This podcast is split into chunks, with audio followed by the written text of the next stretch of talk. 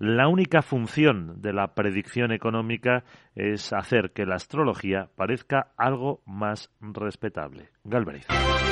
Y a falta de 29 minutos para que hablan los eh, futuros del IBEX 35, eh, parece que tendremos apertura al alza de las bolsas europeas. Enseguida, en unos minutitos, se lo contaremos en, nuestro informe de preapertura, pero el futuro del Eurostox 50 viene con un avance del 0,84% a 3.852 y del 0,62 el del S&P 500 para la apertura en Wall Street, eso de las eh, tres y media de la tarde y con el eh, Kospi surcoreano cerrando a esta hora con un avance del 0,68%. Hace media hora lo hacía el índice Nikkei de Tokio que subía al final un 0,16 y eso que había ido ganando mucho más durante buena parte de la noche en eh, la bolsa de Hong Kong. La tenemos hoy eh, cerrada y Shenzhen es la que sube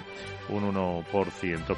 Todo esto cuando también hay que mirar eh, cómo está el euro respecto al dólar, si hay tensiones después de la Nochebuena y sigue prácticamente a los mismos niveles que cerraba el eh, viernes, eh, pelín más fuerte quizás, en 1.0655 y en cuanto al petróleo miramos las pantallas de CMC Market para ver el CFD del Brent que sube un 0,74% lo tenemos eh, por encima de los 84,8 el eh, barril la onza de oro por cierto ahora mismo sube medio punto y está en 1.813 dólares. En un día en el que en Asia hemos eh, visto referencias importantes como la eh, caída del paro en Japón del 2,6 al 2,5% y las ventas minoristas que han subido también al 2,6 por noveno mes consecutivo, algo por debajo de lo esperado. Lo que está por encima de lo esperado es eh, los beneficios de las principales empresas industriales de China,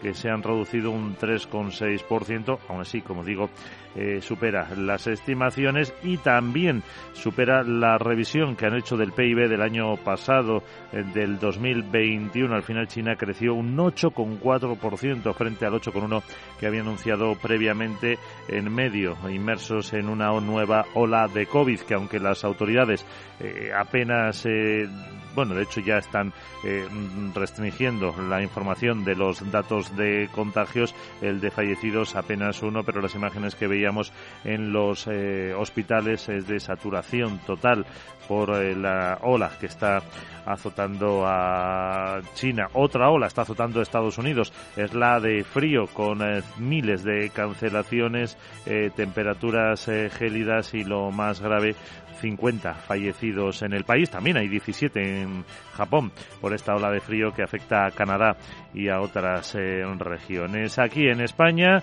eh, algo más eh, mundano, nos ocupamos de qué va a pasar dentro de ese Consejo de Ministros con las medidas para paliar el efecto de la guerra de Ucrania.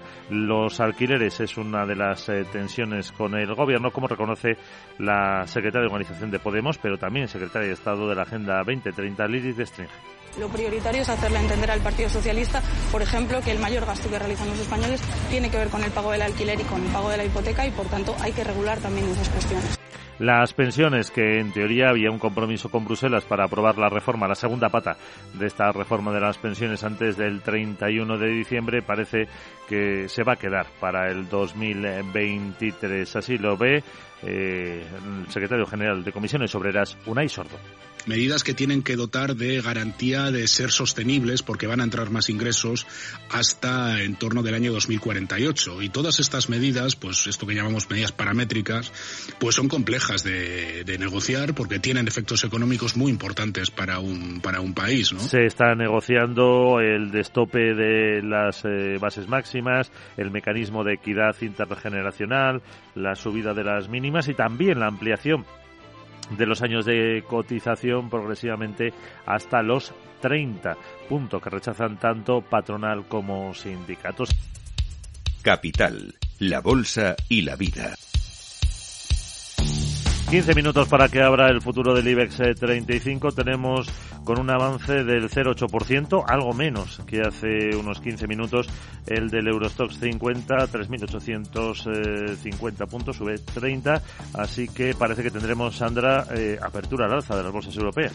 Eso es lo que nos están indicando los eh, futuros, aunque las bolsas van a estar a medio gas por los festivos navideños. Va a seguir cerrada hoy la bolsa de Londres y el resto sin apenas referencias macroeconómicas económicas ni tampoco empresariales. Se prepara para una semana que los analistas nos dicen que probablemente será lateral, con bastante menor volumen de negocio, como apunta Pilar Aranda, analista de Bank Inter, quien ya aconseja mirar a 2023. Lo importante es posicionarnos ya de cara a 2023, que pensamos que va a ser positivo tanto para bonos como para bolsas. Y es que se va a ver beneficiada de una recuperación, aunque lenta, de la macro, una moderación de los precios, unas políticas monetarias algo más suaves y una volatilidad que está controlada. Y todo ello con unos beneficios empresariales que ya empiezan a mejorar. Los inversores que están vigilando también a China, donde están relajando los controles y eso está animando a las bolsas asiáticas que, están abiertas, como vamos a ver en unos minutos. Y en las divisas el dólar lo tenemos bajando a medida que se ha enfriado una de las medidas clave de la inflación en Estados Unidos. El índice de precios del gasto en consumo personal es el que mide la inflación de los principales productos de consumo personal y que ha subido en noviembre un 0,1%. Eso supone una moderación respecto al 0,4 de octubre y el repunte interanual del 5,5 también se ha moderado respecto al mes anterior y protagonistas empresariales. Empezamos por CaixaBank. Porque el Gobierno va a ampliar este martes dos años más el plazo de desinversión del Estado en CaixaBank. La fecha límite para que el FROB venda su participación en la entidad se va a prorrogar hasta diciembre de 2025. Esta participación es de un 17,3% y está valorada en unos 5.000 millones de euros a precios de mercado. El Ejecutivo argumenta que quiere asegurar una mayor eficiencia en el uso de los recursos públicos y maximizar el valor de recuperación de la participación del Estado. Es la cuarta vez, por cierto, que prorrogan el plazo. Y otro banco también protagonista será o no la estrella hoy, Unicaja. Pues vamos a verlo porque este martes se va a incorporar al IBEX 35, va a sustituir a Siemens Gamesa, excluida tras la OPA lanzada por la matriz Siemens Energy.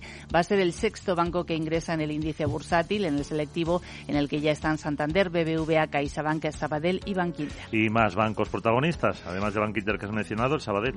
El Sabadell hoy es el último último día para comprar acciones con derecho a dividendo. Lo va a abonar el viernes, van a ser 0,02 euros brutos por acción y esto eleva el importe total a unos 112 millones de euros. Iván Quinter va a distribuir mañana miércoles su tercer dividendo, 0,08 euros por acción a cuenta de los resultados de 2022. En total va a repartir cerca de 72 millones de euros. Y un último apunte, Iberdrola. Sí, todas las distribuidoras de Avangrid, eh, su filial en Estados Unidos, están trabajando para restaurar el suministro eléctrico de los más de 500.000 hogares y negocios de todo el país que se han quedado sin electricidad debido al paso de la tormenta Elliot con temperaturas bajo cero desde Canadá hasta Texas. Gracias, Sandra. Y todavía algunos o algunas reponiéndose de los atracones de Navidad hay que ver cómo ha ido el consumo, Laura. ¿Cómo está yendo? Porque hay algunas cifras que nos dicen que al menos a este lado del Atlántico estamos siendo más cautelosos. Quienes están gastando más son los americanos.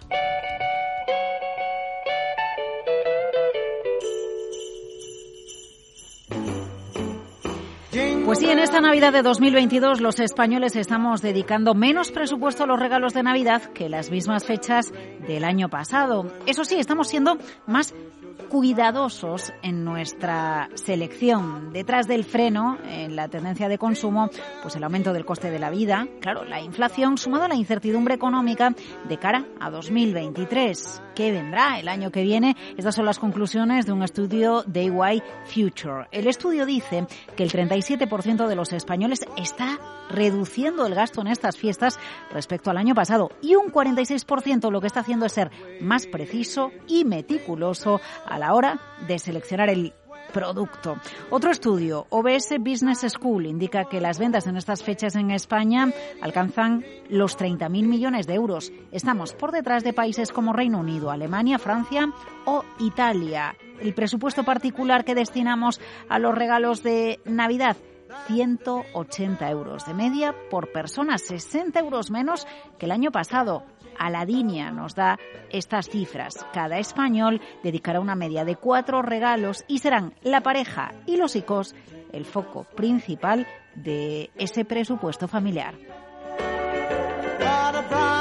En contraposición a estas cifras sobre un consumo más moderado y meticuloso destinado a los regalos en esta Navidad de 2022, Miguel, en España, pues lo que está pasando en Estados Unidos. Mastercard, empresa de tarjetas que prácticamente nos da el consumo en tiempo real, nos dice que las ventas minoristas en Estados Unidos aumentan un 7,5% entre el 1 de noviembre y el 24 de diciembre, fechas que ya saben abarcan la mayor parte de la temporada navideña. El crecimiento de las ventas minoristas navideñas de este año es menor que el aumento del 8,5% del año pasado por culpa de la inflación, pero al fin y al cabo el americano medio sigue tirando de tarjeta para, bueno, satisfacer las expectativas de los allegados a la hora de ver lo que Papá Noel ha dejado debajo del árbol.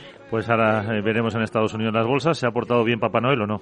Eh, bien, bien, pero ya sabes que yo aspiro a tener una buena tajada de carbón eh, cuando lleguen los Reyes Magos porque este año el carbón está a buen precio. Así que si el regalo no gusta y hay que revenderlo, ya sabes, el carry trade con los regalos navideños. Pero hay que descarbonizar, que tenemos la meta Ay, es verdad, es verdad, Miguel, es verdad. Díselo a los chinos.